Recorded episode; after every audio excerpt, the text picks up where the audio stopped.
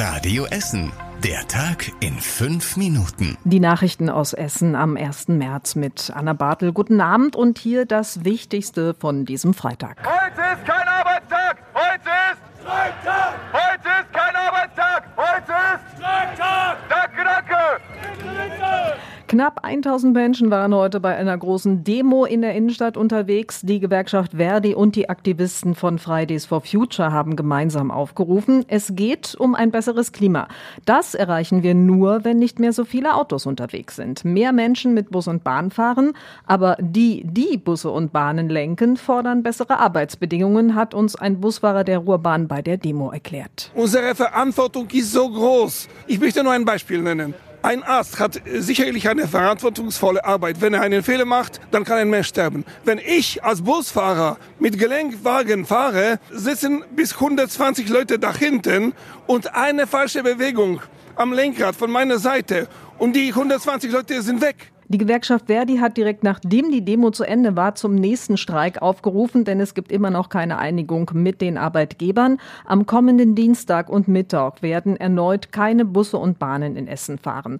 Die Ruhrbahn hat aktuell noch keinen Streikfahrplan rausgegeben. Bisher sind ja zumindest immer die Busse auf den Linien der Nachtexpresse gefahren.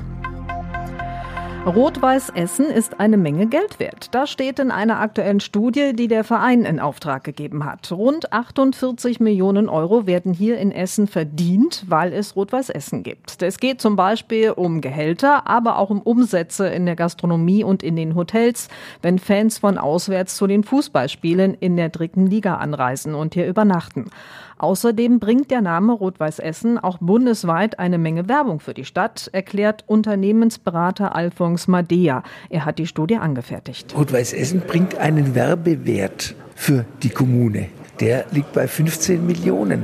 Das müsste normalerweise die Kommune selbst bezahlen, um diese Bekanntheit zu haben, die Rot-Weiß Essen hat. Aber das macht der Verein selbst. Ein großer Faktor sind auch die vielen treuen Fans von Rot-Weiß Essen. Der Unternehmensberater spricht sich deshalb auch eindeutig dafür aus, das Stadion an der Hafenstraße zu vergrößern. Darum geht es übernächste Woche im Rat der Stadt. An der Kronprinzenstraße im Südviertel wird an diesem Wochenende die Bahnbrücke für die S6 repariert. Kurz vor Weihnachten ist ein Bagger gegen die Brücke gekracht. Dabei wurde ein Stahlträger massiv beschädigt. Die Bahn hat den Träger jetzt in der Werkstatt neu angefertigt und jetzt wird der neue gegen den alten Beschädigten ausgetauscht. Am Montagmorgen zu Betriebsbeginn soll alles fertig sein. Dann fahren auch wieder Bahnen statt Busse zwischen Hauptbahnhof und Kettwig. Ab Kettwig bis Ratingen Ost fahren aber weiter Busse auf auf der S6-Strecke. Die Bahn hat da weit größere Probleme. Am Tunnel in Hösel haben sich Felsplatten verschoben, die jetzt erst einmal aufwendig von Geologen untersucht werden müssen. Die Spuren auf der Kronprinzenstraße, die im Moment gesperrt sind, wären auch dann wieder freigegeben.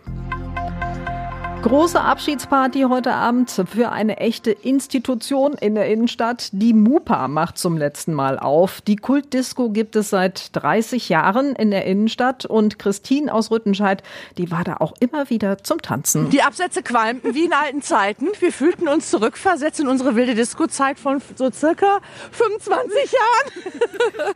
heute Abend zahlt keiner Eintritt in die Mupa. Das Motto der Party lautet, alles muss raus, aber es gibt auch gute Nachrichten. Nachrichten bei aller Wehmut. Nach Radio Essen Informationen sind die Räume schon wieder vermietet. Allerdings ist noch nicht klar, was da reinkommt, ob es wieder ein Club wird oder etwas anderes. Und das war überregional wichtig. In Moskau wurde der Kreml-Kritiker Alexei Nawalny heute beerdigt. Zu seiner Trauerfeier kamen tausende Menschen.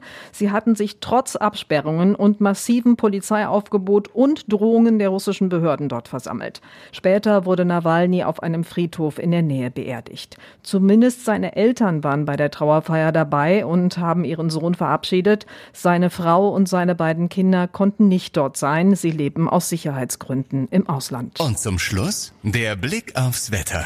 Da lassen wir den Frühling schon mal weitermachen. Es bleibt mild am Wochenende zwischen 13 und 15 Grad. Morgen wird es noch mal windig, aber es regnet nur selten und nur wenig. Ab und an kommt auch die Sonne raus und auch am Sonntag mal dichte Wolken, mal recht freundlich. Und ich wünsche euch jetzt noch einen entspannten Freitagabend und ein schönes Wochenende.